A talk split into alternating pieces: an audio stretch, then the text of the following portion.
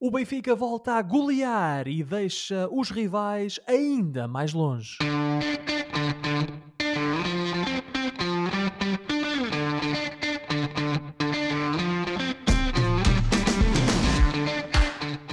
Bem-vindos a uma nova emissão dos Meninos de Ouro, o programa para quem gosta de bola e que está disponível todas as terças-feiras no Spotify, Apple Podcasts, Google Podcasts e em todas as outras plataformas onde se pode ouvir e descarregar podcasts. Eu sou o Filipe Vieira e comigo estão o José Lopes e o João Pedro Oliveira e estamos novamente reunidos para uma conversa sobre futebol. Meus amigos, boa noite. Josué, eu olho para ti e vejo um sorriso de orelha a orelha um sorriso líder, um, um, sorriso não é, que faz, faz pandan com esse teu pullover eh, vermelho. É verdade, Filipe. Antes de mais, boa noite, Oliveira, boa noite, Filipe, boa noite a todo o nosso vasto auditório. De facto, hoje foi por mero acaso, mas estou vestido uh, a rigor, digamos assim, para condizer esse sorriso de quem está em primeiro depois de uma temporada que já vai com largos jogos sem conhecer a derrota Uh, e portanto 23, a caminhada 23. continua, 23, exatamente. A caminhada continua, veremos quando é que será o primeiro tropeção, mas para já, enquanto ele não ocorrer, vamos andando e vamos trilhando caminho. O, o Josué é a prova viva de que dá para pôr um velho do Restelo a sorrir. É verdade, ele está tão feliz e, e a felicidade dele é tão contagiante. É, que, que é, irritante, é irritante. É irritante, sim, mas eu ia dizer, perdoamos a, a, menor qualidade no áudio do José esta semana. Ele uh, portou-se mal, ele portou-se mal, é esqueceu-se do equipamento e, portanto, estamos aqui está a fazer mixação a, antiga. A falta de qualidade está na voz. É, vocês falam, falam. O vosso problema é que, como eu tenho normalmente sempre razão, vocês depois chamam vários Barrestelo. Não, se, se tivesse sempre razão, chamava-te cavaco. Eu disse normalmente, não disse sempre. Eu não, quero, não desejo almejar também grau de perfeição, Oliveira. E com isso, João Pedro, boa noite para ti também. Boa noite, uh, boa noite, colega. Aproveita agora este momento para te introduzires ao nosso auditório.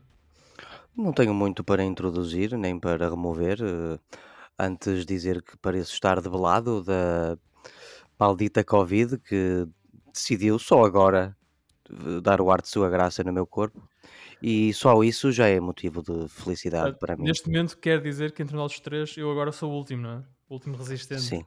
Okay. Feliz, olha, felizmente nunca perdi o palato. Vá lá, vá lá, conseguiste comer as, foi a, as comidinhas todas. Para mim foi a minha. O cordeiro. Tudo. tudo. Tudo que eu mereço. A dobrada, tudo tudo, tudo. tudo me sabe. Me soube. E ainda me sabe, felizmente. Graças a Deus, não estás vivo. Que é contrário está morto. Eu vi essa senhora há dias na, no, no centro comercial aqui da zona. Vi essa senhora. Está uh... viva. é o contrário, é o contrário está morta, exato. Avança. E portanto, aproveitem para dar as boas-vindas a todos os nossos ouvintes, que também estão vivos, eh, os ouvintes da Rádio Barcelos, e recordar que estamos no ar às terças-feiras, às 22 horas, na rádio que liga Barcelos ao mundo. E hoje vamos falar dos resultados da jornada 12 e antever os jogos da taça desta semana. E se tivermos tempo, esta é aqui é para os meus colegas de painel, se tivermos tempo, vamos ainda discutir quem deve estar na lista final de Fernando Santos para o Mundial 2022. Ora, eu falei então na jornada 12 e obviamente o destaque da jornada 12 é para, foi para, aliás, vai todo para a vitória do Benfica no Estoril.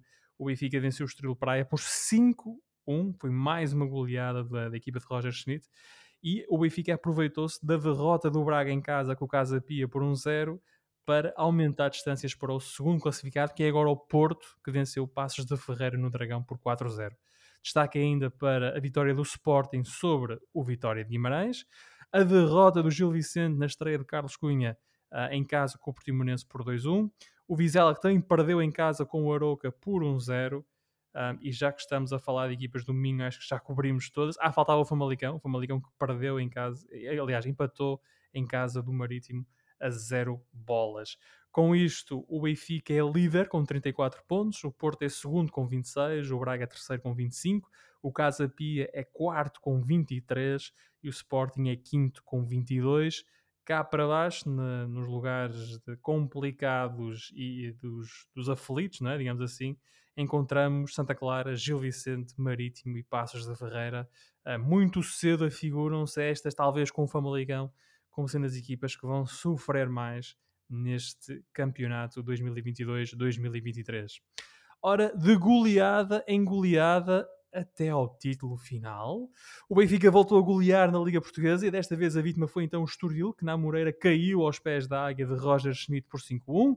Este resultado chegou dias após outra goleada, esta para a Liga dos Campeões, em Haifa, em Israel, por 6-1 e que valeu ao Benfica a vitória na fase de grupos uh, da Liga dos Campeões. O Benfica acabou o seu grupo, o grupo H na altura, em primeiro lugar.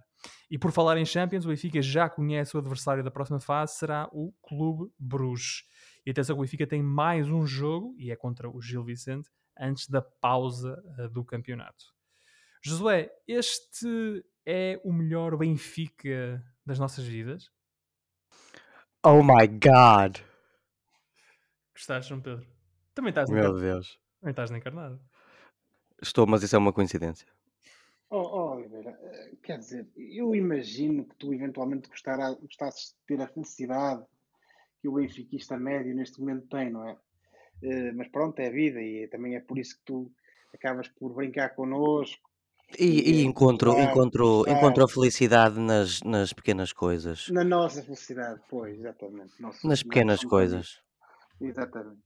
Pronto, ó Filipe, respondendo à tua pergunta, hum, eu muito sinceramente comentava isto durante esta semana eh, com vocês e, e, e também com outros amigos, e de facto, eu pelo menos não me recordo na, na minha vida de ver um Benfica tão forte, tão dominador e com tão bom futebol. Hum, naturalmente que poderá ter havido equipas, poderão ter existido algumas equipas com qualidade ali durante os anos 90, final dos anos 80, quando já era nascido, mas como na altura não era nascido para o futebol, como se costuma dizer, elas acabam por não contar. Estás-te a Agora, esquecer, estás a esquecer de um Benfica, de uma certa altura.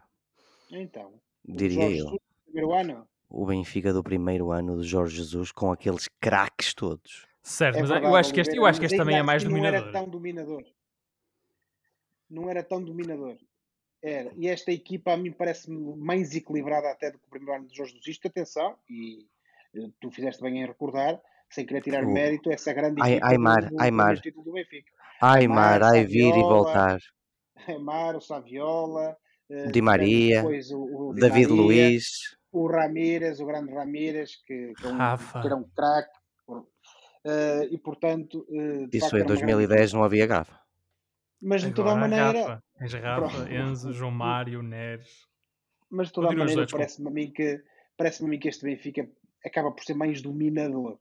Eh, não, não quero estar agora aqui a comparar o futebol de um e de outro, até porque eram estilos de- marcadamente diferentes, ainda que ambos ofensivos, eh, mas parece-me a mim que eh, este Benfica é mais dominador.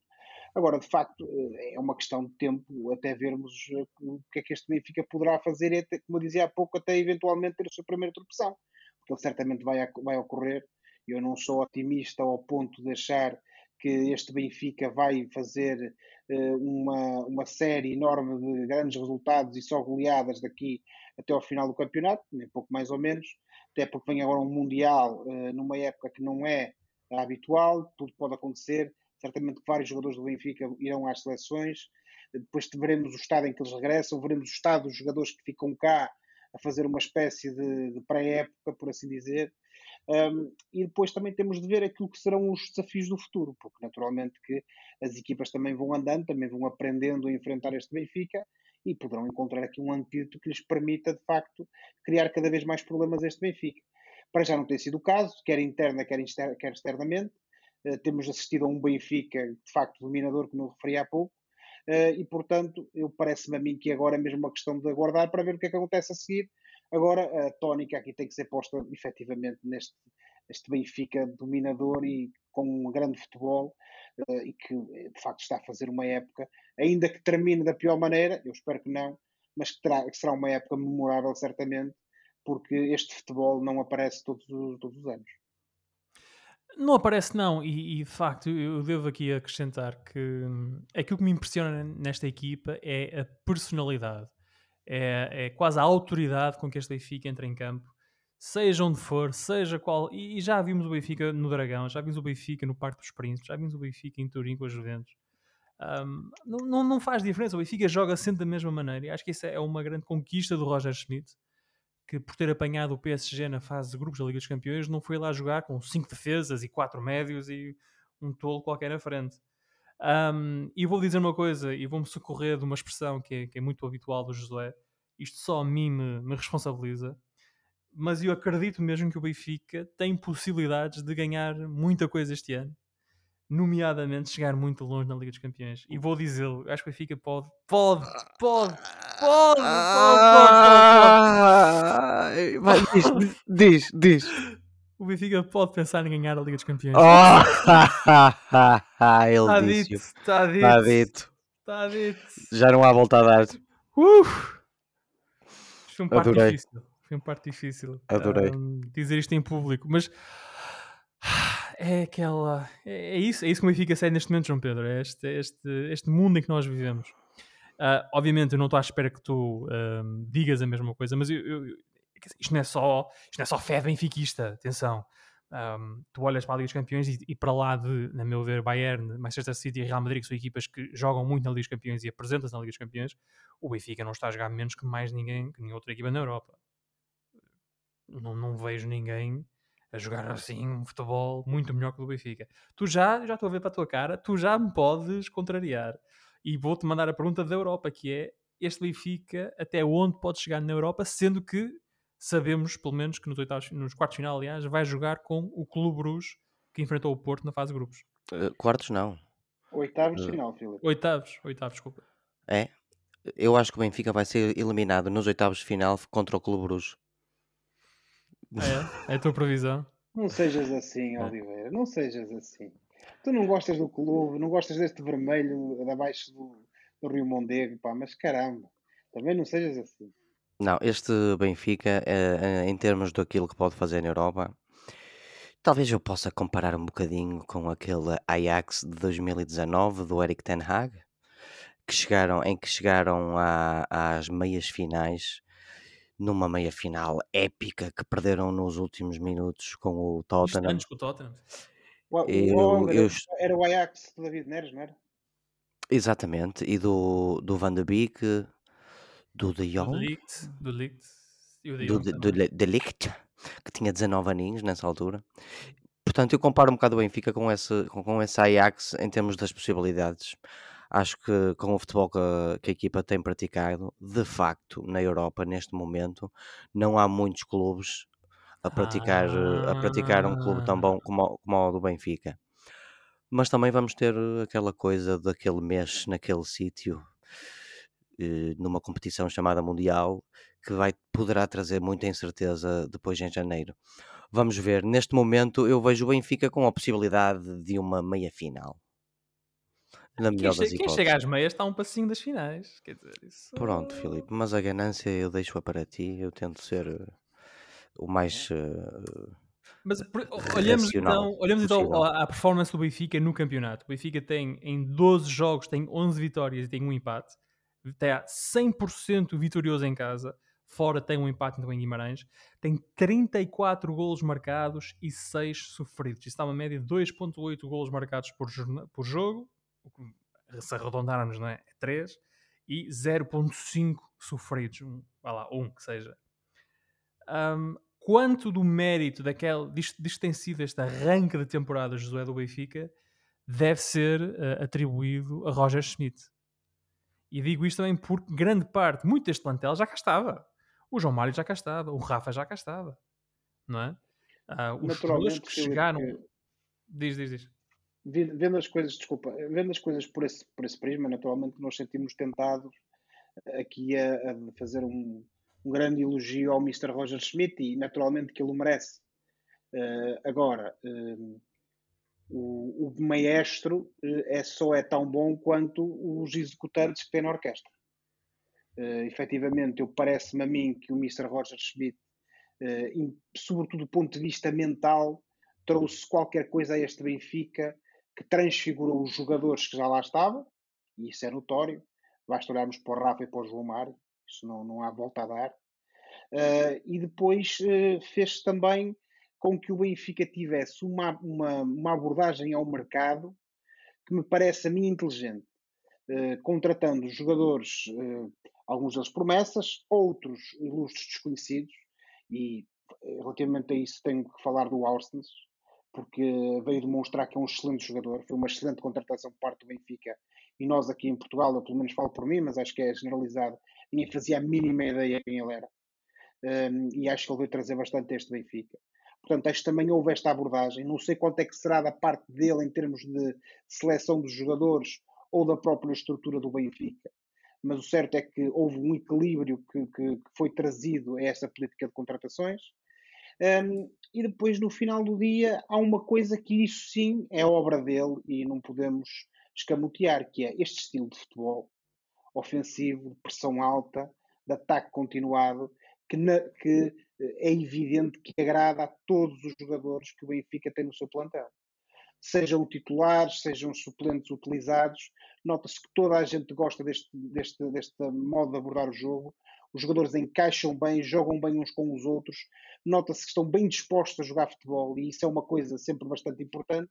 E depois isso traz uma outra, algo que eu também já referi na semana passada, que é muitíssimo determinante, que é a questão da confiança o Benfica, tanto no jogo do Chaves como este jogo contra o Estoril, teve uma coisa que foi determinante. Até porque tanto o Chaves como o Estoril começaram bem ambas as partidas. Que foi a confiança que lhe permitiu em pouco tempo marcar, marcar golos e a partir daí dominar completamente o adversário e construir um resultado ainda mais volumoso. Portanto, isso parece muito importante e no final do dia isso sim é obra do Mr. Roger Schmidt e há que lhe dar de facto o mérito por isso. Uh, e eu aí agora, para concluir, Filipe, de facto, parece-me a mim que este Benfica com outro treinador diferente não seria a mesma coisa e não estaríamos aqui neste registro a ter este tipo de comentário a propósito desta época fantástica que o Benfica tem feito até agora. João Pedro, esperavas este tipo de impacto de Roger Schmidt nos, nos primeiros meses em Portugal?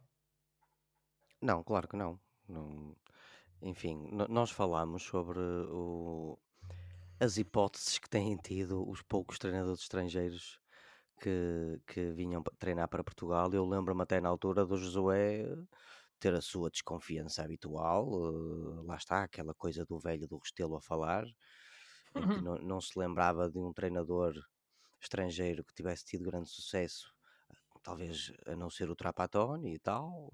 Não, mas eu, eh, eu acho que a pergunta, a pergunta Eu expliquei na altura que eu, eu, acho que o Benfica, o Benfica, no passado recente, não teve grande experiência com treinadores estrangeiros.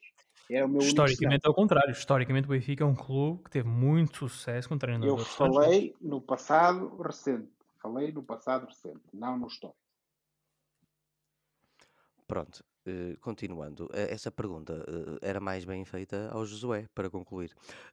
mas claro que não estava à espera que o, o Quer dizer, eu quero te incluir nas conversas, quero te incluir aqui na análise ao líder do Campeonato Nacional e tu não queres falar do Oh, Benfica. Filipe, mas o homem custa-lhe falar do Benfica. O homem custa-lhe falar do Benfica. Não me apetece falar do Parece que há ali qualquer coisa que ali parece que ali qualquer coisa que arde por tu, dentro do peito do digo uma coisa, estás sempre, a falar, estás sempre a falar no teu gosto pelo futebol, uh, sabes que quem gosta de futebol gosta do Benfica e, e tu não estás, não estás a mostrar que gostar de futebol. Também te pagam para fazeres o slogan na rádio? Não, não, a mim pagam, não, um Benfica a mim este ano tem pago em alegrias. Não, eh, vamos voltar aqui à pergunta. Nem, nem eu, nem ninguém Epá, eu, já ouvi, eu já ouvi muita gente chamar-lhe muitas coisas, fotocópias, fruta, agora alegrias, nunca tinha ouvido falar. Bom, vamos manter o nível. Continua, João Pedro. Hum, até me perdi. Eu e ninguém estava à espera que o, o Roger Schmidt tivesse este, este sucesso estrondoso. A questão é que era difícil uh, as coisas piorarem uh, para além eh, daquilo que já aconteceu uh, e daquilo que foi o Benfica na época passada, o Benfica fez uma, uma época má. E um clube com os alicerces, as estruturas e o apoio que o Benfica tem num país como Portugal, dificilmente faria uma época tão má ou pior. Portanto, o caminho normalmente seria para melhor. Agora, que este Roger Schmidt e até as contratações. Eu não me farto de, de, elogiar a contratação do Neres, que eu não percebo, continuo sem perceber como é que ele está no Benfica. isto veio eh, fazer com que o Benfica, eh, as boas contratações e o, o reavivar do treinador, dos jogadores que já lá estavam, veio trazer de facto um, um Benfica que ninguém, ninguém estava à espera. Nem vocês estavam à espera. Não, não estava, não estava à espera deste Benfica. Pronto, podemos avançar. Este Benfica europeu. Europeu, ah. europeu, sim senhor. Sim, senhor. Vai jogar com o Clube Bruges. O, o, futebol parece que segue um argumento, uh, às vezes, de cinema. O sim, Benfica o, agora. O Benfica vai jogar o... com a equipa que derrotou o Porto no Dragão por 4-0. Sim, senhor, ou seja. o Porto derrotou na Bélgica por 4-0.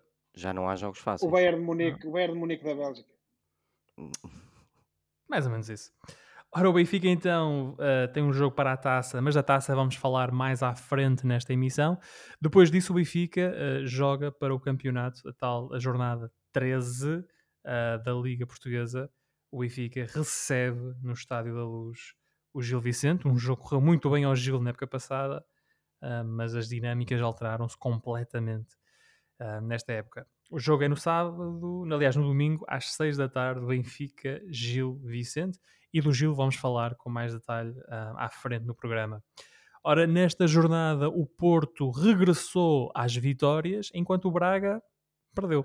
E isso quer dizer que os Dragões estão novamente no segundo lugar, com o Braga agora em terceiro, a um ponto do Porto.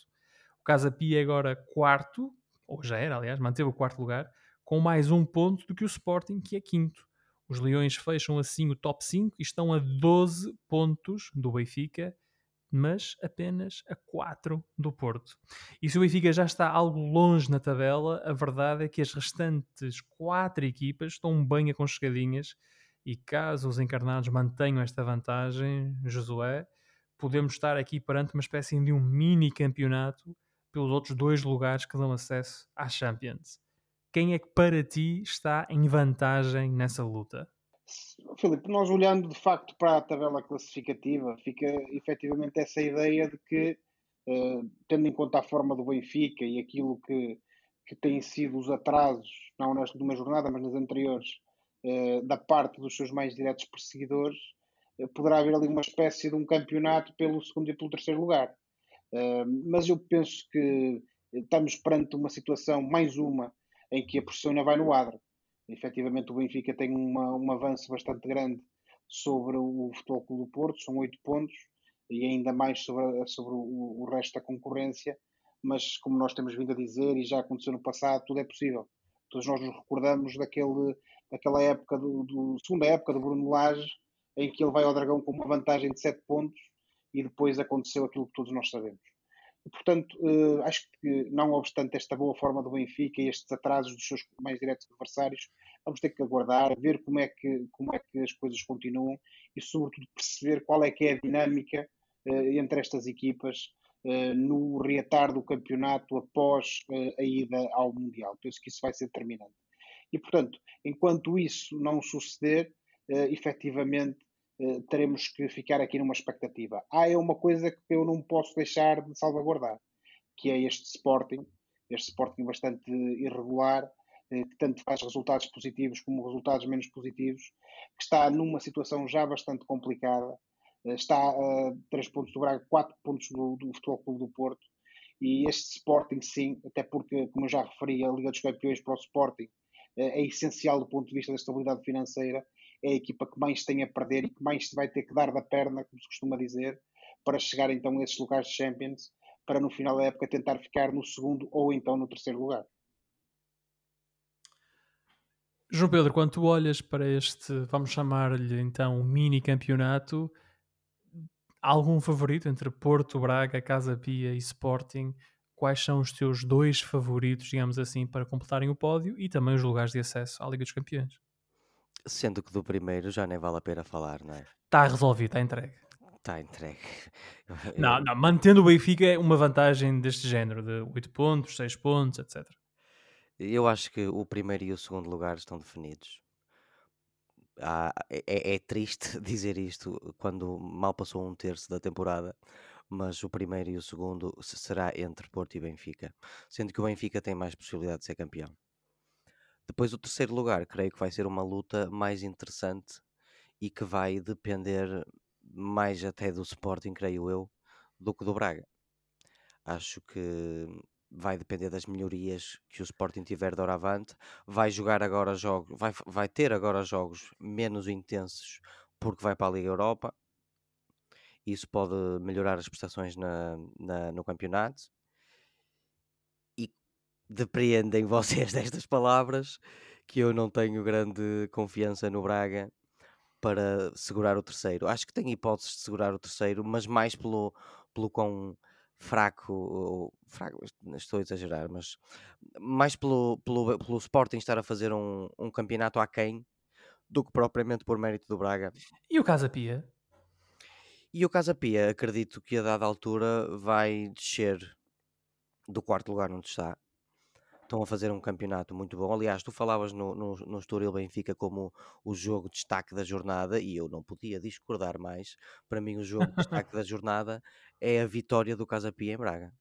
O, algo que permitiu esta, o recém-promovido Clube de Lisboa subir, não, não, perdão, manter o, o quarto lugar e ultrapassar uhum. o Sporting outra vez.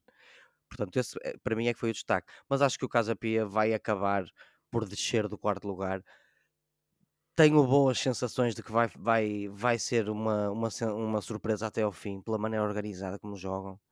E jogam, é uma equipa que joga com muita personalidade. Portanto, acredito que vai ser uma equipa que vai lutar pela, pelas competições europeias, o Casa Pia. O primeiro jogo uh, no regresso após o Mundial é um Braga-Benfica. Vês, vês alguma, alguma vantagem para o Braga de apanhar este Benfica no regresso do Mundial? Só na teoria, porque, enfim, o, o, Benfica terá uh, os seus problemas uh, que vão resultar desse Mundial e o Braga vai ter os seus problemas que vão resultar do mesmo. Resta saber quem é que vai aproveitar melhor eh, o, o a, desgra hum. a, desgraça do outro. Portanto, na teoria, os bracarenses podem pensar: hum, o, o Benfica está numa dinâmica de vitória que vai ser quebrada agora durante um mês. Se calhar os jogadores ainda vão estar a, a, a assimilar-se uns aos outros outra vez e se calhar o, temos hipóteses de ganhar o jogo. Até porque, por exemplo, quando houve aquela pausa para as seleções, no regresso o Benfica empatou com o, com o, com o Vitória de Guimarães. Mas depois também podemos falar da perspectiva de que o próprio Braga também vai perder muito uh, uh, ritmo porque vai deixar de, de ter jogos competitivos. Alguns jogadores vão é, estar. É, ou seja, vamos ter a taça da Liga. A taça da Liga vai-se jogar em, em dezembro. Com Portanto, certeza, mas. Alguma competição eles vão ter. Sim, mas mesmo assim não será a mesma coisa. Até porque o Braga não terá o plantel completo também. E enfim, eh, pode uma, uma equipa aproveitar-se da outra como o, o seu reverso. não é? Acho, acho que no, no, panorama geral das coisas não vai fazer grande diferença, porque o Benfica tem, tem estado muito bem e vai ser um jogo que vai, vai ser muito difícil o Braga ganhar. Ora, então na próxima jornada o Boa Vista recebe o Porto no derby da Invicta, o jogo é no sábado. Um, falando nestas equipas, o Braga vai a Portimão no domingo, visitar o Portimonense, o jogo é às 18 horas. O Sporting vai a Famalicão às 8h30 da noite de domingo e o Casa Pia, ainda no domingo, joga com os Chaves, recebe os Chaves no, no Jamor. Esse jogo é às 18 horas. Um, como dissemos, eh, houve também sorteio nas competições europeias. Porto, Sporting e Braga ainda estão envolvidos nas lutas uh, continentais, digamos assim. O Porto vai na Liga dos Campeões jogar com o Inter de Milão. O Sporting no playoff da Liga Europa vai jogar com o Midtjylland, equipa com a qual o Benfica disputou acesso à Liga dos Campeões, à fase de grupos, na altura. E para a Liga Conferência, ou para o playoff de acesso à Liga Conferência, o Braga vai receber ou vai disputar com a Fiorentina, que é, João Pedro, provavelmente a equipa mais difícil que podia ter calhado ao Braga. Um, quando olham, uh, quando olhas para estes três jogos, algum que te, salta um bocadinho mais a, aos olhos ou à vista? O jogo mais interessante será eventualmente o Inter contra o, o Porto. Uhum. Eu acho que será o jogo mais equilibrado. O, o Inter de Milão este ano está em sétimo na Liga Inglesa, ainda não engrenou. Italiana, italiana. Perdão, na Liga, na Liga Sempre italiana. Liga Inglesa, sempre Liga Inglesa contigo. Hum, foi sem querer. ainda não engrenou verdadeiramente. Teve num grupo complicado da, da Liga dos Campeões e passou. Recordamos que tinha o Bayern de Tinha o Munique Barça, e o, e o Barcelona no- nesse grupo e passaram em segundo lugar. Têm um excelente avançado e bastante prolífico na pessoa de Lautaro Martínez. É Lautaro, não é? Não estou maluco. Não. Mas não falaste nem, no, nem do Lukaku, nem do Zeco. O Lukaku está sempre lesionado, pá. E eu só tinha falado num, num, num jogador, nem me deixaste falar dos outros. Ia falar do Dzeko a seguir, que com 36 anos continua com uma eficácia e com e uma o Tcharanoglu também, o, turco, também é bom jogador. Pronto, uh, não vale a pena estarmos agora a passar em revista os jogadores todos do Inter, mas será o jogo mais interessante pelo, pelo equilíbrio. Acho que o- a questão do Braga, realmente, olhando para as equipas que podiam calhar ao Braga, esta era, na, na teoria, sem dúvida a mais difícil, mas também a deslocação mais bonita. Florença não é uma Firenze. cidade de enjeitar. Olha, e como tu falas a Itália, dá logo a vontade de nós convidarmos o nosso italiano a falar aqui. Tanto o Josué, que Sim. faça aqui a sua, a sua análise. O Josué gosta sempre de dizer que é um italiano, não é? Só no italiano passaporte, o resto é tudo Itália. Eu Ahm, nunca disse nada disso, mas pronto. é, é, é, é, o- é o italiano frustrado. É. Pô, Ahm, olhas então para estes três jogos da- das competições europeias, algum que também te, que te mereça análise? Eh, e recordo, temos um Inter Porto, Sporting Midtjylland e Braga Fiorentina. Acho que claramente o Braga Fiorentina será um jogo bastante apetecível. Uh, como disse o Oliveira, o jogo em destaque é, é o Porto com o Inter, isso não temos grandes dúvidas. São duas grandes equipas a lutar por um- uma vaga na próxima fase da Liga dos Campeões. Mas parece-me que também há bastante interesse no Braga Fiorentina, sobretudo se tivermos um Braga uh, à imagem daquilo que foi o melhor Braga que já vimos esta época. Uh, esta, tempos, esta Fiorentina facto, não é um monstro. tem andado num alto, nos seus altos e baixos. Exatamente. E depois também convém ter essa parte presente, é que esta Fiorentina não é aquele monstro futebolístico que todos nós temos na, na nossa memória daqui a, uns anos, não é? E portanto, não obstante ser uma equipa com bons talentos, isso ninguém nega, e com qualidade, hum, o certo eh, é que de facto eh, é, o- é uma equipa que eh, não é aquilo que em tempos foi e portanto acho que o Braga tem todas as condições lá está, mais uma vez se for o Braga bom Braga que já vimos esta época. Aquele Braga do jogo com a União Berlim o primeiro né, na, na pedreira. Se calhar aí temos um Braga com qualidade suficiente para ultrapassar os italianos. Bom, e esses jogos serão em fevereiro, portanto, nessa altura iremos ah, fazer uma análise e, e antevisão da- das sortes da Porto na Champions, do Sporting na Liga Europa e do Braga na Liga Conferência. Sim, porque eu nem, eu nem na- pude, eu nem pude falar bem do Braga, nem do Sporting, não é? Isto não é assim, Filipe.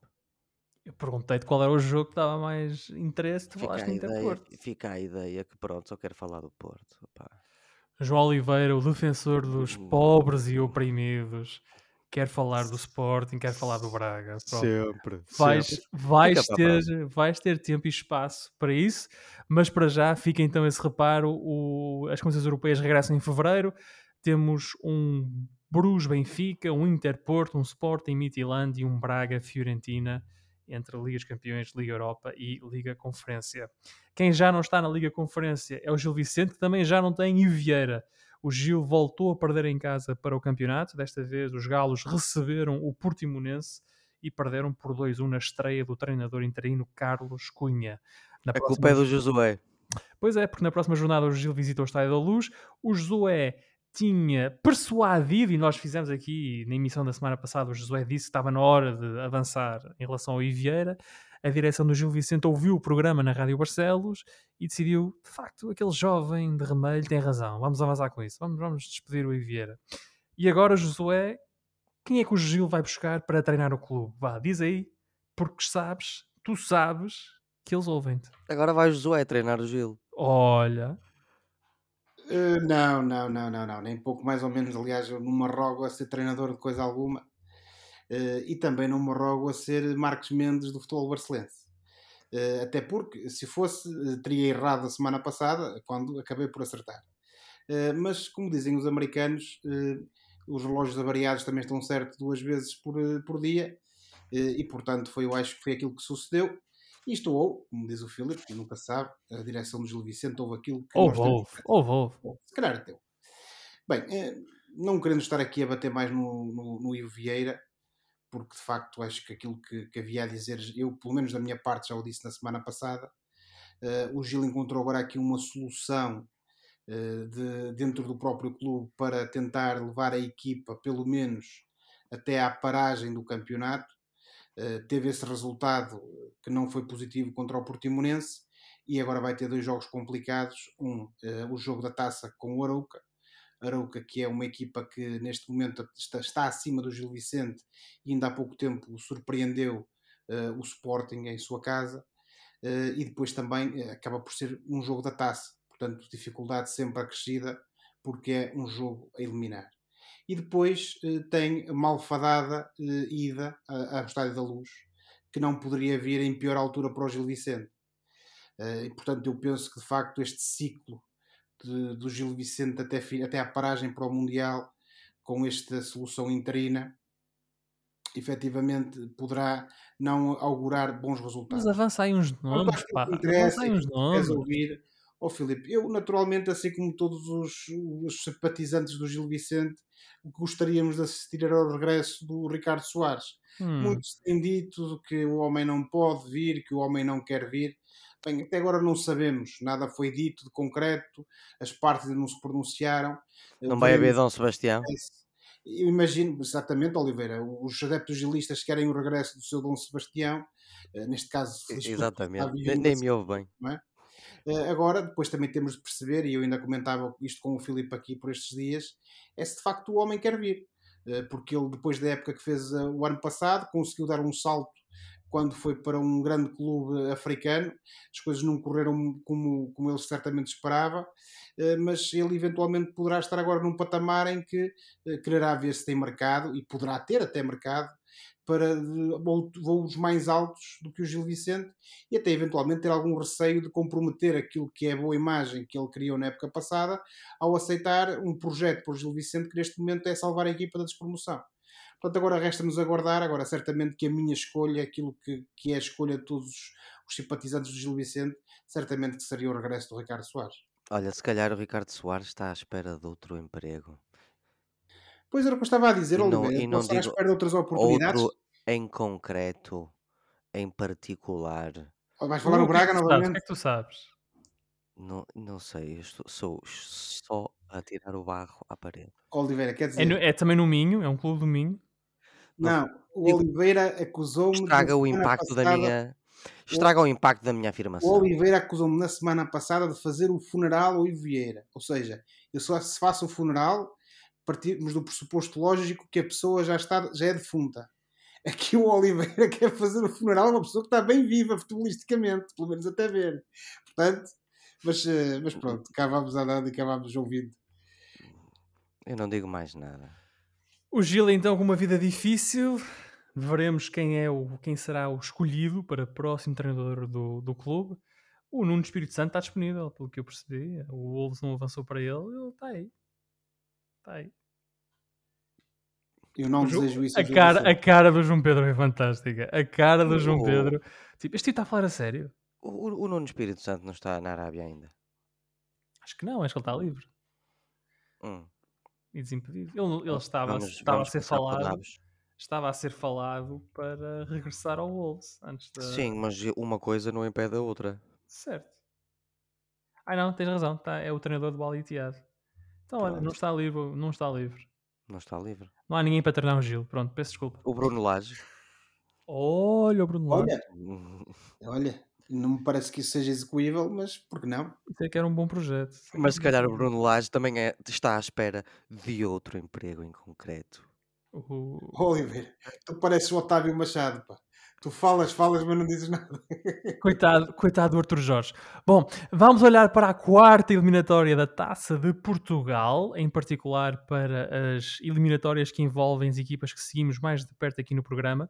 O Gil é uma dessas equipas, só que o jogo com o Aroca vai, vai terminar antes de nós um, gravarmos esta. Aliás, vai terminar depois de nós gravarmos esta emissão, portanto não podemos falar nem do Gilaroca, nem do Mafra Porto, que uh, também é nesta terça-feira, uh, mas estamos a gravar, obviamente, antes desse jogo. Podemos, isso é, podemos sim, é falar do Estoril Benfica e do Braga Moreirense e muito rapidamente a cada um de vocês, já que são as vossas duas equipas. Josué, esperas uma reedição do jogo deste fim de semana na quarta-feira na Moreira? Oh, Filipe, eu acho que não, eh, porque vamos ter um, um, um Estoril que certamente não quererá repetir uh, este resultado pesado. E depois, como eu referi há pouco também a respeito, a respeito do Gil Vicente, são jogos de taça, são jogos diferentes. E depois também poderemos ter aqui uma situação em que o, o, o Mr. Roger Schmidt, assim como já o fez na, no passado jogo contra o Estoril para o campeonato, tenta aqui fazer mais alguma rotação, tenta fazer aqui mais algumas trocas, mais algumas experiências, o que pode fazer com que o nível competitivo da equipa baixe. Portanto, acho que estes, estes dois uh, fatores, por assim dizer, dois, no fundo são três, um, ehm, a não repetição do resultado, o facto de ser um jogo de taça e algumas experiências do Benfica, certamente que levarão a não assistirmos a um resultado tão volumoso como assistimos para o campeonato, mas, como dizíamos há pouco, este Benfica, tudo é possível. Mas continuas a pensar que o Benfica passa? Sim, isso não tenho grandes dúvidas. Acho que o, este Estoril, ainda que tenha demonstrado no início do, do, jogo para o campeonato que tem alguma qualidade e tem feito ao longo de toda a época, uh, não me parece que terá argumentos, mas lá está, é taça, tudo pode acontecer, mas uh, não me parece que à partida e em tese tenha grandes argumentos. Mas, João Pedro, isto é, isto é o sinal, sinal claro da confiança que reina na, no Estádio da Luz antes no jogo com uma equipa competente, no nosso campeonato, o Estrela é uma boa equipa no nosso campeonato, a pergunta, mas o Benfica passa? Claro, não tenho grandes dúvidas sobre isso. Estás a ver? É, isso, é, sim, este, sim. é este o nosso estado de espírito. É assim que nós vivemos nestes dias. Venha quem vier. Podemos não estar enganados. Estoril, Porto, Real Madrid, não interessa. Não o Benfica ganha tudo. Tem lá calma, Filipe. Tem lá calma que temos, temos, temos que manter a, a, a seriedade aqui decoro, no programa. Venham, venham eles. Há aqui uma credibilidade a defender. O Filipe tomou alguma coisa. Eu hoje perdi a vergonha. O moderador, o moderador hoje perdeu a vergonha. Tu estás embriagado pela vida e pelo futebol. Não, paguei as cotas da semana passada e portanto agora sinto-me ainda mais, mais, mais dentro, mais investido ainda.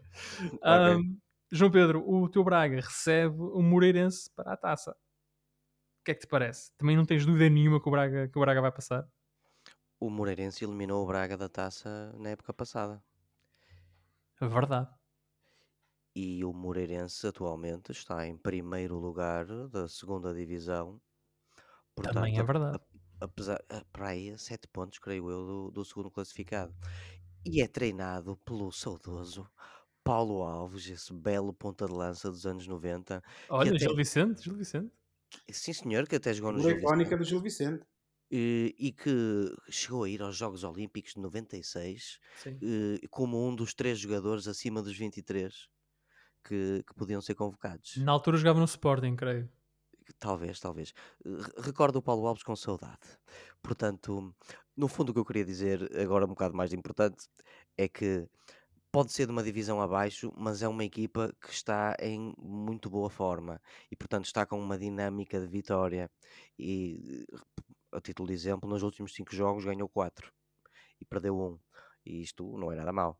Portanto, todo cuidado é pouco para a equipa que nos eliminou uh, na época passada. A taça da, Liga, perdão, a taça de Portugal, que já eliminou oito primodivisionários esta temporada, pode continuar a ser pródiga em surpresas. Esperemos que o Braga não seja uma delas. Mas é uma boa eliminatória até para, para os de Moreira de Cónegos. É uma viagem pertinho para Braga, para poderem assistir à festa do futebol e à festa da taça. Portanto, acho que é uma eliminatória simpática, mas atenção ao Braga, porque vai enfrentar uma equipa em boa forma. Esse jogo, o Braga-Moreirense, é na quinta-feira, na noite de quinta-feira, às 19h45. O Estoril-Benfica é na quarta, às 20h45. Também na quarta temos o Vitória-Vizela, um derby escaldante.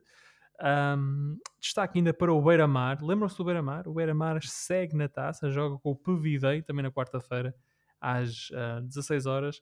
E realce também aqui o Pero Pinheiro, Vitória de Setúbal. Também tenho saudades de ver o Vitória de Setúbal na... nos, jogos, nos jogos grandes da Liga do Futebol Português. E portanto temos. Diz, diz, diz. O homem que marcou o golo ao Braga este fim de semana já foi jogador de Vitória de Setúbal. É o, o Rafael Martins, é um Globetrotter do. E do Moreirense, não foi? Em Portugal eu creio que foi só o Vitória de Setúbal. E agora o, o, o Casa Pia. Mas eh, sim, eh, foi, fizeste-me lembrar essa tristeza que foi a, Moreirense, sim. a bela cabeçada do Rafael Martins. É um grande gol. É um grande gol. É. Ah, ele com- jogou no Moreirense, passadeira- jogou no Vitória e no Vitória Um- de Setúbal. Sim, jogou nos dois Vitórias. Ok, boa. Uh, um, um grande golo com uma passadeira bem estendida pelo fa- fabuloso Fabiano Fabuloso. Pá, ele está lá, joga. Mas não devia estar. Pois, mas isso. Mas- Essa é outra conversa. Por falar em quem está lá e quem não está, o Fernando Santos anuncia esta semana os nomes dos 26 jogadores que vão representar Portugal no Mundial do Qatar. E meus amigos, para lá dos óbvios, dos Ronaldos, do Bernardo Silva, do- dos Brunos Fernandes, etc. eu- o que eu acho mais interessante é nós eh, discutirmos aqui algumas eh, potenciais, vá, novidades, surpresas que possam estar na lista final do engenheiro Fernando Santos. Ahm, eu posso tirar aqui uns nomes para o ar do Benfica, o António Silva, o João Mário. Quem sabe se o Rafa ah, é, é convencido a voltar, mas também o Ricardo Horta, o Vitinha do Braga. Portanto, há aqui alguns nomes que poderiam ser um bocadinho mais fora da caixa ahm, a entrar na, na- na lista de escolhidos do, do Fernando Santos. Josué, Vocês já tens- fizeram a vossa lista? Pois, essa era outra questão que eu ia colocar aqui. Podíamos fazer esse exercício aqui em direto no programa ahm, e assim abordamos as questões das, das surpresas. Portanto, se olharmos para os guarda-redes, digam Rui Patrício, Diogo Costa e Rui Silva. Hum? Hum? Essa é a tua. Hum? é- faz parte da tua lista, certo? Sim. É a tua aposta. E a do Josué? Eu não vou estar aqui a perder tempo a fazer listas porque todos nós sabemos qual é que vão ser os convocados por parte do engenheiro Fernando Santos. Pronto, podes desligar, O Josué. único- não, Oliveira, o único tema E- de conversa aqui, parece-me a mim, é saber que surpresas é que vamos ter. Eh, E quem é que eventualmente poderá sair para entrar essas surpresas. Pronto, Acho então que- quem são as olha, acho que surpresas? nomes- surpresas? Acho que há dois nomes daqui, do, do nosso futebol, do nosso campeonato, há aqui dois nomes, eh, dois, três nomes que são incontornáveis. O- obviamente que, na- sem prejuízo do Oliveira me acusar de benfiquis- de benfiquismo extremo, acho que o caso do António Silva e do, e do João Mário são, são dois exemplos.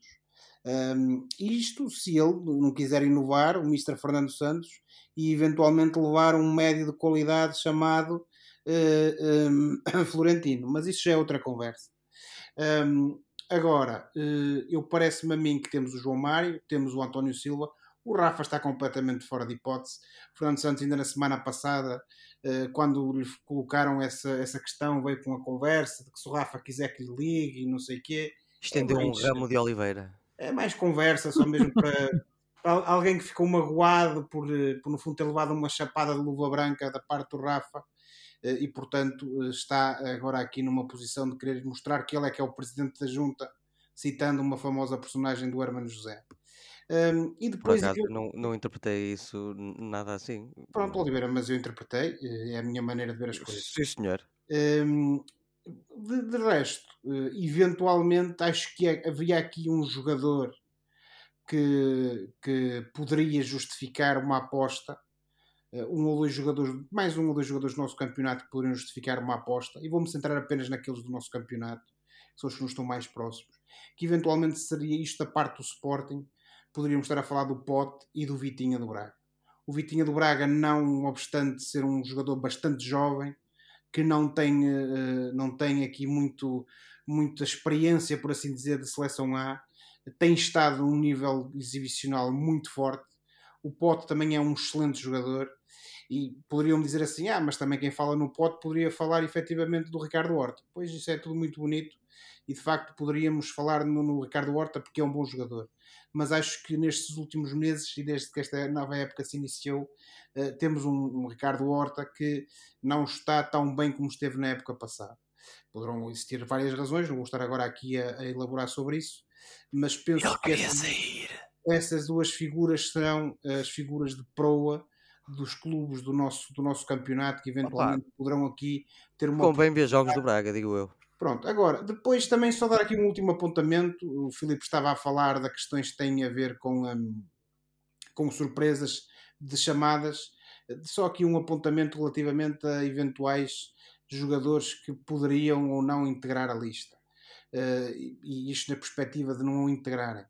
Uh, eu acho que a situação do, do Pep, tendo em conta a idade e os problemas físicos que o tem apontado nos últimos tempos, faz com que uma eventual chamada do Pep, não obstante ele poderia ver ser um elemento muito, muito importante na dinâmica do balneário e tudo, acho que vai ser um jogador que dificilmente terá condições de jogar ao seu melhor nível, não obstante a idade, mas obviamente que o Pep nunca deixa de ser um grande jogador, mas estar a chamar jogadores para romper banco lesionados ou para jogar 45 minutos não me parece que tenha utilidade e poderemos ter aí um problema.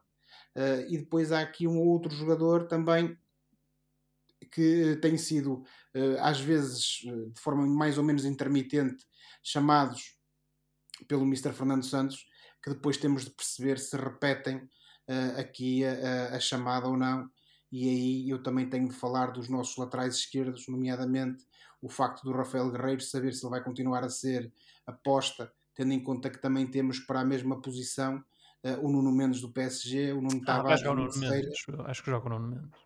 E, uh, acho que o lado esquerdo parece ser dos lados mais das partes mais consensuais Pois, certo. Dizer, eu acho que nós, os laterais estão escolhidos, acho eu. Acho que é o Cancelo, Aliás, Lola, as laterais, o realmente... e o Rafael Guerreiro. Não há. Pois é, a minha questão tem, tem um bocado a ver com isso: é saber se o Rafael Guerreiro de facto continua a justificar ou não a vinda à seleção. Eu acho que sim, mas veremos se, tendo em conta aquilo que foi um passado recente de algumas apostas uh, em alternativas, poderá ou não trazer aqui alguma surpresa. Uh, e, no fundo, Estavam relacionadas é, é, com lesões. É, exatamente, relacionadas com lesões. E no fundo é, é um pouco isto, a minha, a minha perspectiva sobre esta situação. Eu... Acho que no, no geral, e como o Filipe foi adiantando, o grupo já está feito há muito tempo, para o bem e para o mal. Uh, e atenção, eu nem sequer vou perder aqui tempo a falar mais uma vez do elefante na sala, que é convocarmos o Cristiano Ronaldo, um jogador que conta pelos dedos das mãos o número de jogos que fez esta época e uh, acho que não, não precisa sequer de uma mão para contar o número de golos que fez esta época é o jogador que é, todos nós sabemos, foi o jogador que foi. Veremos se de facto vem acrescentar alguma coisa à nossa seleção ou se este seu momento de, de menor forma na carreira que tem, que tem atravessado poderá torná-lo um peso, por assim dizer, naquilo que vai ser a prestação da seleção no Mundial e, uh, e se não poderá aqui prejudicar ou não as possibilidades de Portugal apresentar um bom futebol. Isso são, são, são palavras corajosas. Oh, Filipe, é a realidade. O Ronaldo, o Ronaldo não faz parte dos 26. É, eu não disse para não fazer parte dos 26. Eu não disse isso. Aliás, eu disse que nem sequer ia perder tempo a falar muito disso porque acho que ele está automaticamente convocado. O Cristiano Ronaldo, quer a gente queira, quer não, ele só vai deixar de ir à seleção, pelo menos com esta estrutura atual de, da, Federação, Sim. Eh, seja do ponto de vista diretivo, seja do ponto de vista da, da, da, da equipa técnica, o Ronaldo só deixa de ser jogador da seleção quando quiser. Isso não tenho grandes dúvidas. Agora, coisa diferente é aquilo que ele pode ou não trazer à seleção. Mas olhando então para, para os jogadores, quer dizer, acho que na baliza o Rui Patrício da Costa vão, acho que há uma dúvida sobre o terceiro guarda-redes, Rui Silva ou António Lopes. Acho que essa será a dúvida. A, a sério? Que é, tu vais com o António de caras? Vou com, vou com o José Sá. Ah, tu ainda acrescentas o José Sá como terceiro guarda-redes. O José Sá, eu pensava que os guarda-redes, juro-vos, que ia ser das, dos temas mais consensuais entre nós os três. E, e juro-vos que pensava que vocês estavam a incluir o José Sá. O José Sá está a fazer uma época muito. Deve ser de longe, e, mas isto uh, também não é dizer muito, o melhor jogador do Wolves esta época. O Rui Silva também. Ah pá, mas o, o, o José Sá tem, tem mais pé de Mas ó, Filipe, o Rui Silva não joga em Inglaterra, pá. Portanto, ah, pois é. É Opa, melhor jogar numa uh, equipa que está para descer em Inglaterra do que numa que está em quarto lugar em Espanha. É mas verdade. o José Sá está a fazer uma época muito boa a título individual. Seja como for, não vale a pena discutir isto muito. Os meus Pronto. três seriam Rui Patrício, José Sá e Diogo Costa. Depois nas laterais acho que estamos conversados, né? Uh, Cancelo, Dalot, Mendes e Guerreiro, acho que são, são estes. São estes. Centrais há a questão do António Silva, não é? Quem será o quarto central? Porque Pep, Danilo, Rubem Dias estarão certos. faltará o quarto central, Zé Fonte ou António Silva, digo eu, não sei, João Pedro. Bom, eh, colegas, eu senti um pouco de simpatia, um pouco, pelo engenheiro quando estive a tentar fazer os meus 26. Tenho que admitir isto. E uma das questões foi este quarto central. Eu creio que, pelo que fez nos últimos anos e porque continua a jogar ao mais alto nível, eu escolho para, pelo menos para este Mundial, para, para a sua última dança, o José Fonte. O, Ant- o António Silva tem tempo. Neste momento o Fonte é melhor central que o Silva, na tua opinião? Isto é complicado dizer quem é o melhor central. Nós devíamos estar a escolher os 26 melhores. Portanto, para ti, o Fonte Pois, é melhor isso- central isso- que o António Silva. Isto é o problema também de estares a, a ter a fazer um Mundial em finais de novembro, quando ainda só passou um terço de temporada, em que muito jogador que fez, por exemplo, uma grande época na época passada e este ano está um bocado periclitante neste primeiro terço, eh, eh, vê-se aqui, eh, vemos-nos aqui todos nestes, eh, nestas confusões por causa do, do- da competição ser nesta altura. E isto dificulta muito, o facto da competição ser agora, dificulta ainda mais o trabalho do, do selecionador. Quer dizer, é, o que é que conta mais? Este terço ou a, ou a época passada? Ou um bocadinho dos As dois? coisas são como são, João Pedro. É, quer dizer, é um momento, não é? É um momento dos O, jogadores. o- o José Fonte é, para todos os efeitos, capitão de uma das melhores equipas francesas, ainda, e titular, não é, não é voz de balneário que grita do banco, é titular, e tem mantido mais ou menos a mesma consistência exibicional dos últimos anos. O António Silva apareceu, sim senhor, está a fazer um campeonato mesmo muito bom, apesar de alguns erros que já cometeu. Mas o Certo. António Silva tem, acaba de fazer 19 anos. E eu acho que para quarto central e para uma última dança, chamem-me romântico, ainda seria o José Fonte. Muito bem. E em termos de médios, acho que aqui consensuais temos o Bruno Fernandes, o Bernardo Silva, o Vitinha, o Rubén Neves e, e depois quem é que tu acrescentas a isso? E o, o Josué não quer dizer quem é o seu quarto central? Não, o Josué não fala dessas coisas. Pronto. Chateou-se? Eu não, Oliveira. Mas não era disso, não dá para expeditório. Apenas acho que não há interesse em repetir aquilo que nós já sabemos que vai acontecer, mas vocês é que sabem. Aliás, nós temos até nos despachar, estamos a ficar sem tempo no programa, portanto, João Olha, Pedro, Pronto, médios. eh, Custou-me muito deixar de fora o João Moutinho, o Mateus Nunes, o Fábio Vieira e só um bocadinho o Renato Sanches. Não estão incluídos nos meus médios. deixaste o Renato fora. Deixei. Os meus médios são Otávio, Bruno Fernandes, João Mário, do Benfica, William Carvalho, do Betis, o invari- invariavelmente, um, um- tipo goza-goza, mas ele vai, vai justificando. O Bernardo Silva, o João Palhinha, o Ruben Neves e o Vitinha, do Paris Saint-Germain. E na frente? Na frente, eh, eu creio que vai andar à volta disto. Esta foi a área mais difícil para mim. Custa-me deixar de fora o Vitinha do Braga, o Gonçalo Ramos do Benfica e o Trincão do Sporting, que é um dos dois extremos direitos puros selecionáveis que Portugal tem. E portanto, os meus selecionados seriam, e acho que não deve diferir muito disto, o Ricardo Horta, o André Silva, o Cristiano Ronaldo, o João Félix, o Pote do Sporting e o Rafael Leão. E o Gonçalo, e o Gonçalo Guedes. Ah, ia de perguntar, exato, ok. O Gonçalo Guedes foi a minha grande dúvida, foi entre ele e o Trincão. O Trincão está a fazer uma época um bocadinho melhor, mas o Gonçalo Guedes tem mais experiência, Por acaso, Oh, oh, tenho andado um Oliveira, bocado desiludido com o Trincão Oliveira, Sporting. Desculpa, desculpa tem umas interromper. características Oh, oh, que... Desculpa interromper-te. Se, o- se o Trincão está a fazer uma época melhor que o Gonçalo Guedes, então nenhum deles deve ir. Porque, já porque não estão os dois a fazer uma época por aí além. Mas, Então não, nós, nós- mas nós estamos a olhar para os, para os 55, era- eram 55, Certo, e desses 55 temos que escolher 26. Por- exatamente. Portugal só tem dois extremos direitos puros, sendo que o Gonçalo Guedes é um deles e até pode jogar na esquerda também. E portanto, eu achei que pelo menos na convocatória deveria estar um extremo direito. E tive que escolher entre o, o Trincão e o Gonçalo Guedes. E escolhi o Gonçalo Guedes mais pelas características do Gonçalo Guedes. Dito e pela isso, experiência maior na isso, seleção. Dito Ai, isso, na quinta-feira, na quinta-feira, o Fernando Santos vai anunciar a lista oficial dos 26. Veremos quais eh, destes nomes é que nós acertamos e quais é que nós erramos. Dito isso, está na hora do fora do jogo. Nós, eu e tu, Claro. Filipe. Os, os belíssimas coisas. O momento do programa em que olhamos para o que se passa fora das quatro linhas e oferecemos recomendações ou sugestões aos nossos ouvintes. Como já estamos em tempo de compensação, Josué, por favor, seja rápido na tua escolha.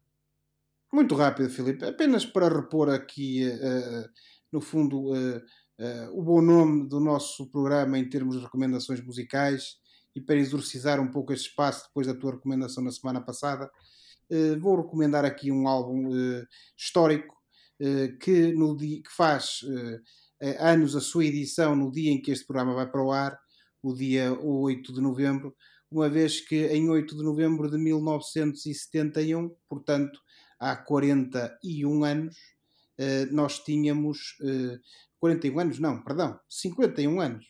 Nós tínhamos precisamente a edição de Led Zeppelin, quarto, quarto álbum da, da banda de Jimmy Page e Robert Plant, eh, só para falar nas duas figuras principais. Depois temos John Bonham e John Paul Jones. eh, e, portanto, eh, aproveitar esse, esse dia, este momento, para recomendar a audição, a compra e, sobretudo, o, as, que as pessoas apreciem este grande álbum conta com músicas icónicas Black Dog, Rock and Roll, When the Leaves Break eh, e, sobretudo, o eh, lendário Stairway to Heaven. When the levee breaks. Não é leaves, é levee. Pronto, eu sei, eu enganei-me e tu ficar chateado por ter Ah. falado dos Beatles e de memorizado. Não, eu, eu é que me lembro perfeitamente de uma altura em que tu não gostavas de Led Claro. Zeppelin, mas pronto, mas está tudo Eu certo. nunca disse que não gosto, lá estão vocês, pá. Está tudo certo. Led Zeppelin 4, também conhecido como Styx, a sugestão do Josué para, este, para esta semana. E tu, João Pedro? Bom, colegas, numa altura em que, pelo menos nos últimos anos, os filmes de mistério, aqueles clássicos britânicos de mistério, estão um pouco na moda. Já tivemos o, o Knives Out e vamos ter agora a sequela. Já tivemos o Murder on the Orient Express e o Death on the Nile. Portanto, eu trago-vos um filme do género que está disponível na Disney Plus, que é deste ano e se chama See How They Run. Isto é um filme de comédia, de mistério, um, lá está um clássico daqueles clássicos britânicos de mistério, realizado por um tipo chamado Tom George, que é um escritor majori- maioritariamente até agora de televisão, e, então, e tem como atores o homem mais cool do mundo, Sam Rockwell, Saoirse Ronan, que é para mim a personagem mais porreira e mais adorável e mais engraçada do filme, o grande Adrian Brody e David Oyelowo, entre outros. Isto é, é sobre eh, a Londres do início dos anos 50 em, e um membro importante de uma equipa de filmagem é assassinado, interrompendo abruptamente a produção de um filme baseado numa peça de teatro de muito sucesso na altura, que era da autoria de Agatha Christie. Portanto, isto é um piscar de olho, aos- aos- especialmente aos romances da, da Agatha Christie. É um, é um filme assim muito perfeitinho, muito simpático, com umas piadas muito ao estilo britânico. Eu diria que não acrescenta assim muito ao género, mas é um filme que vale a pena ver porque é um filme bastante completo. E, e- e- lá está, muito perfeitinho. E, e o Sam Rockwell e a Saoirse Ronan são muito encantadores e eu recomendo. See How They Run na Disney Plus. See How They Run, a recomendação então do João Pedro. Ora, esta semana vou recomendar um livro, Fahrenheit 451 ou 451. Ah, é, uma, é uma novela lá, distópica publicada em 1953 por, ah, pelo escritor americano Ray Bradbury. A história ah, trata de. fala-nos de Guy Montag, que é um bombeiro, só que no tempo dele, no tempo em que ele vive, nesta realidade paralela e distópica, ser um bombeiro implica uh, destruir livros proibidos e as casas onde esses livros estão escondidos. Uh, Guy nunca questiona a destruição causada e no final do dia regressa para a sua vida apática com a sua esposa Mildred, que passa o dia imersa na televisão. Só que um dia Guy conhece uma vizinha excêntrica chamada Clarice e é como se um sopro de vida o despertasse para o mundo. Ela apresenta um passado onde as pessoas viviam sem medo e dá-lhe a conhecer ideias expressas em livros. quando conhece um professor que lhe fala de um futuro em que as pessoas podem pensar, Montag percebe subitamente o caminho da dissensão que tem de seguir. Este livro já se passaram mais de 60 anos após a sua publicação, é um clássico e permanece como uma das grandes contribuições, umas contribuições mais brilhantes para a literatura distópica e ainda surpreende pela sua audácia e visão quase profética. Eu confesso que acabei de ler a semana passada e partido dessa opinião expressa numa crítica online ao livro. Ora, por hoje ficamos por aqui. Para a próxima semana cá estaremos para mais uma conversa sobre futebol e outras coisas. Não se esqueçam que podem subscrever o canal dos Meninos de Ouro, disponível em todas as plataformas onde se pode ouvir ou descarregar podcast, para serem notificados de cada vez que publicarmos uma nova emissão. E quando subscreverem, podem também avaliar o programa com 5 estrelas. Podem também entrar em contato connosco enviando um e-mail para osmeninosdeouropodcast.gmail.com e seguir-nos no Facebook e no Twitter. Boa semana, bons jogos, tchau. Tchau, boa semana. Tchau, boa semana, portem-se bem.